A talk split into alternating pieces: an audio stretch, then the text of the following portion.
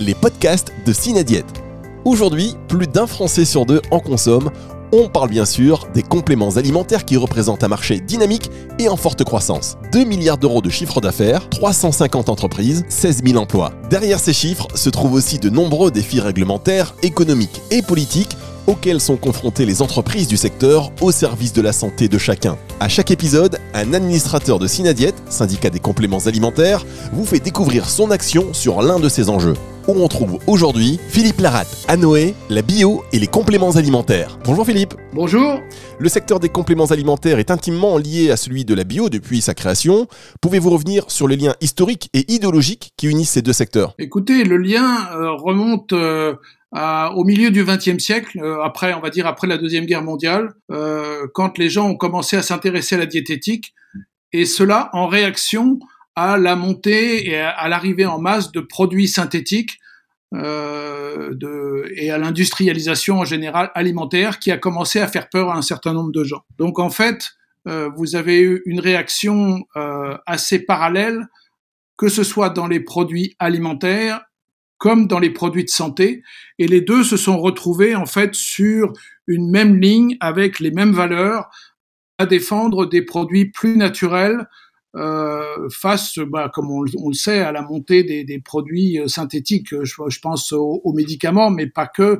C'est aussi tous les produits industrialisés euh, alimentaires.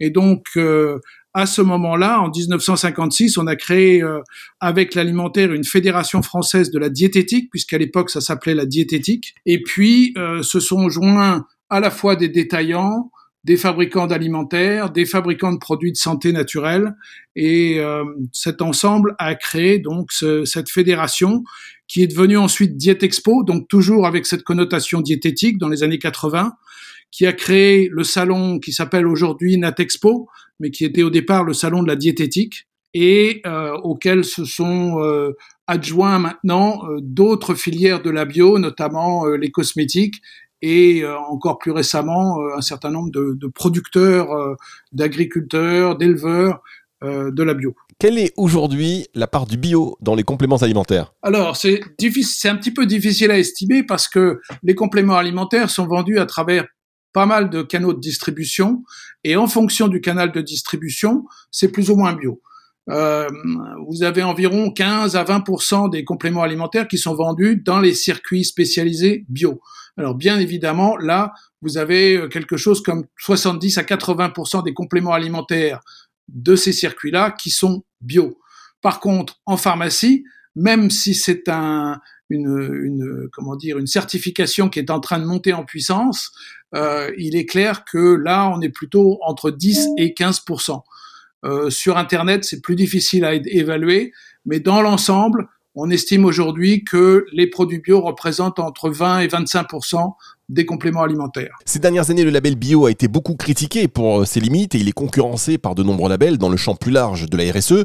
Comment percevez-vous l'évolution à moyen terme du bio ou de la bio dans les compléments alimentaires? Écoutez, euh, on, on s'évertue au sein de, de Natex Bio et de la maison de la bio de revenir aux fondamentaux de la bio. Pourquoi?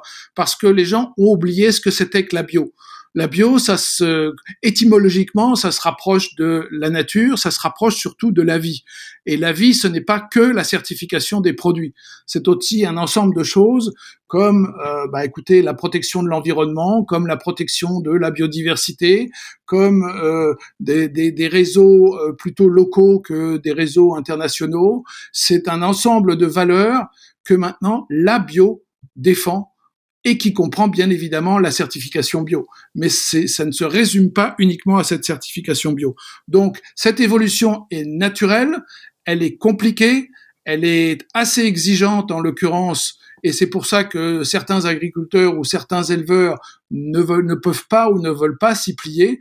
Euh, c'est aussi pour ça que pour la distribution, parfois c'est difficile de, vendre des produits certifiés bio, mais en l'occurrence, la bio est ce qu'il y a de plus exigeant pour protéger l'environnement, protéger la santé des utilisateurs et protéger en fait euh, l'ensemble de, de l'écosystème euh, dans lequel nous vivons. En 2021, Synadiet a contribué à la création de la Maison de la Bio. Est-ce que vous pouvez nous expliquer le fonctionnement et les objectifs de cette nouvelle association? Écoutez, la Maison de la Bio, euh, est en fait incubé par Natex Bio, euh, dont fait partie Synadiet. Donc euh, Synadiet est un des trois acteurs historiques de Natex Bio. Comme je vous le disais, auxquels se sont joints maintenant Cosmebio qui représente la cosmétique et Forêt Bio.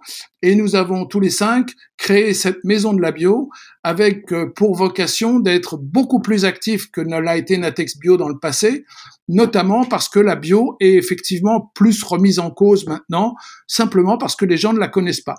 Donc on est obligé de se structurer pour euh, mieux communiquer, reparler des fondamentaux de la bio et puis bien expliquer que la bio est là pour défendre euh, tout ce qui touche à la responsabilité sociétale des entreprises. Il faut se souvenir que Natex Bio, comme la maison de la bio, c'est une activité, c'est une entreprise qui est euh, créée par des entreprises privées, par des producteurs, par des éleveurs, par des transformateurs ou par des distributeurs. C'est une action très forte ou qui se veut très forte et qui est en train de, de, prendre son envol pour défendre la bio et euh, le bien fondé de la bio et de ses valeurs. Merci Philippe Larat. Merci à vous. Les podcasts de Cinadiète.